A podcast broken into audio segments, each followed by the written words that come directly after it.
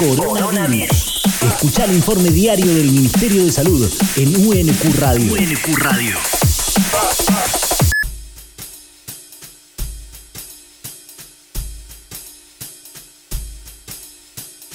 Buen día, compartimos el reporte número 24 del Ministerio de Salud de la Nación en relación con la pandemia del nuevo coronavirus, las medidas implementadas y las recomendaciones para la población. La situación actual basado en los datos que tenemos en el Ministerio de Salud de la Nación, tomando como punto de corte las 19 horas del día de ayer, nos permite informar que tenemos 589 casos confirmados, 59% de los cuales afecta a varones, 41% afecta a mujeres, con una edad media de 43 años esto se produce en relación a importados, a gente que ha tenido un viaje en un 48%. La transmisión comunitaria ha sido observada ya en la zona del área metropolitana Buenos Aires y en el Chaco. Tenemos transmisión local en conglomerados a nivel de Santa Fe, Córdoba y Tierra del Fuego. 18 son las provincias que han confirmado casos, se mantienen igual que en el día de ayer. 12 son los fallecimientos por esta patología. Observamos un caso en la Ciudad Autónoma de Buenos Aires, dos residentes de la provincia de Buenos Aires y uno en el Chaco. De estos pacientes, el 67% son varones y la edad media es de 69 años. En terapia intensiva se encuentran 25 pacientes, ya han sido dados de alta 75 pacientes, 2.258 casos han sido descartados negativos virológicamente y 1.870 casos han sido descartados desde el punto de vista epidemiológico. Esta situación en nuestro país se produce en un contexto a nivel mundial, según datos de la Organización Mundial de la Salud, en la cual se han superado los 462.000 casos y los 20.800 fallecimientos. Compartimos hoy tres ejes fundamentales de trabajo de la cartera sanitaria. Eh, hay un equipo trabajando específicamente en analizar la situación epidemiológica, analizar estrategias de otros países, contactarse con esos países para compartir lecciones aprendidas y eh, pensar cómo seguimos, pensar eh, durante cuánto tiempo es necesario seguir con estas medidas eh, estrictas y sobre todo pensar cómo vamos a ir retomando las actividades paulatinamente con el inmenso desafío de comunicar que, lo decimos todos los días, este va a ser un invierno diferente, tenemos que empezar a planificar que las medidas de distanciamiento social, las medidas de higiene de manos, de higiene respiratoria, deben sostenerse eh, en el hemisferio sur. El virus está llegando más temprano que el hemisferio norte. Tenemos todo el invierno para transitar en el contexto de infecciones respiratorias por otros virus respiratorios. Así que desde ese punto de vista, eh, el ir pensando paso a paso cómo retomar actividades y cuáles van a ser las recomendaciones con ese objetivo que también decimos siempre,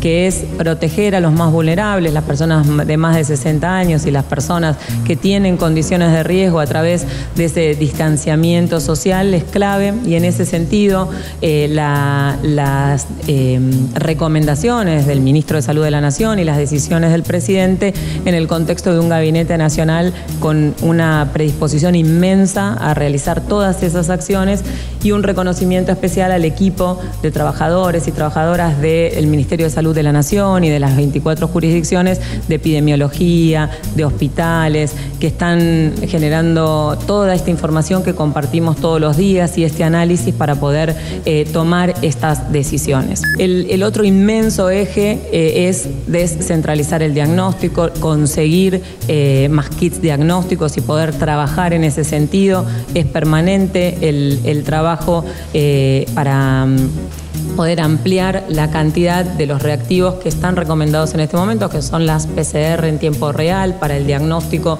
del virus, de la, de la aportación del virus y el, para el diagnóstico del alta. Y el tercer eje inmenso es preparar el sistema de salud para un eventual aumento de los casos. Compartimos ayer también que es eh, reprogramar cirugías, liberar camas críticas, reorganizar los circuitos y en ese sentido, eh, desde el Ministerio de Salud de la Nación, El ministro de Salud ya lo informó a, los, a las 24 jurisdicciones, ya hay 190 respiradores nuevos, 72 han sido adquiridos por las jurisdicciones, 118 han sido distribuidos por la Nación, se sigue un proceso de compra y recibimiento de, estos insumos, se ha también eh, planificado eh, y distribuido una entrega especial de medicamentos para la campaña de invierno, para dar respuesta a la campaña de invierno a través en el primer nivel de salud, a través del plan remediar, y se está trabajando con los demás programas de la cartera sanitaria la distribución y la organización para la distribución a las 24 jurisdicciones de un stock por un periodo más largo de tres meses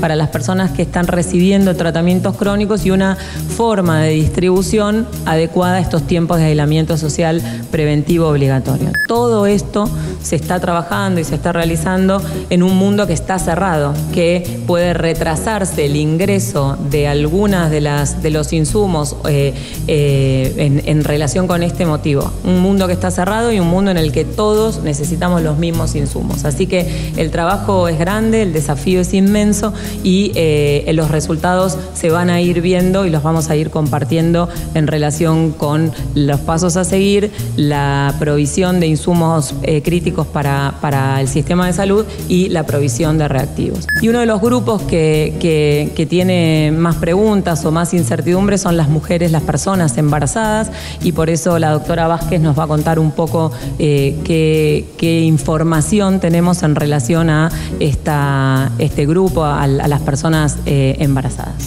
Bueno, primero les quería decir a todas las que están embarazadas que las estamos esperando, que en esta reorganización del sistema de salud hay un lugar para cada una de ellas y que siguen siendo una prioridad en la asistencia.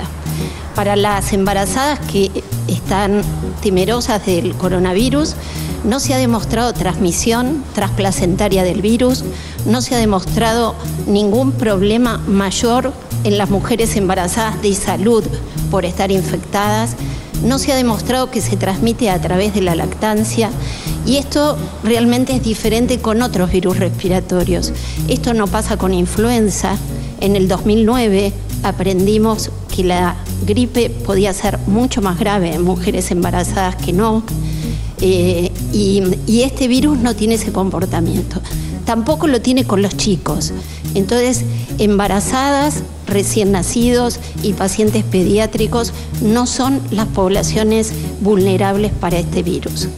Eh, dejemos eh, que estos chicos disfruten del contacto madre-hijo. Es muy importante que se mantenga la lactancia con todas las precauciones que seguramente le van a contar cuando esté internada. Eh, las mamás que amamantan lo tienen que hacer con barbijo, la higiene de manos es muy importante, la higiene del lugar donde se encuentran es muy importante.